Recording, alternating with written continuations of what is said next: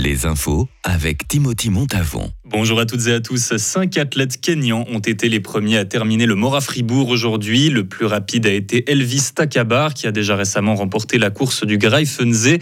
La meilleure coureuse a été Gouloumé Arado d'origine éthiopienne. Pour ce qui est des Fribourgeois, le plus rapide aujourd'hui s'appelle Jonas Soldini qui a terminé 11e et la meilleure Marion Monet s'est hissée à la 10e place. C'est la toute première loi cantonale de l'histoire suisse sur le climat et elle est fribourgeoise. Le plan climat cantonal entre en vigueur dès aujourd'hui.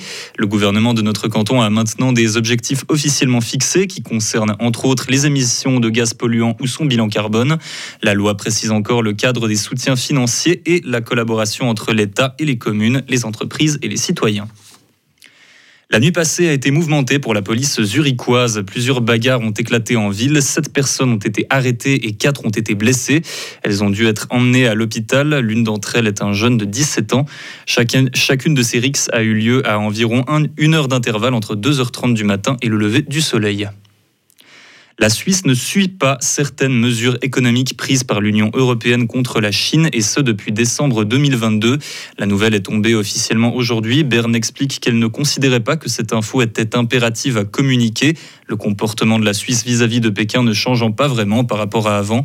Dans ces sanctions, qui ne sont donc pas appliquées par la Suisse, il y a des mesures pénales contre les responsables de l'oppression des Ouïghours. Toutefois, le gouvernement suisse n'est pas fermé à l'idée de reprendre de futures sanctions de l'UE contre la Chine.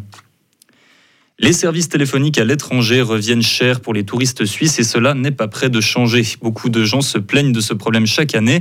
Pourtant, le Conseil des États a récemment refusé de plafonner les tarifs de données Internet utilisables par les Suisses à l'étranger.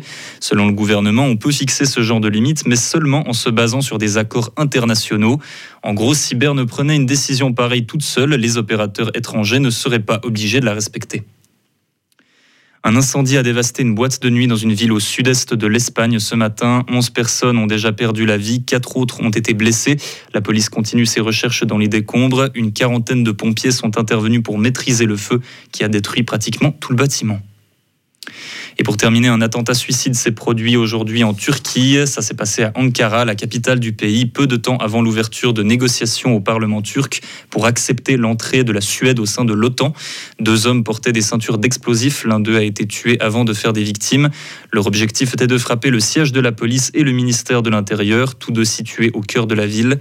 Deux policiers ont finalement été blessés dans l'attaque. Pour rappel, la Turquie oppose encore son veto contre l'intégration de la Suède dans l'OTAN en argumentant que Stockholm montre trop de clémence envers des séparatistes kurdes.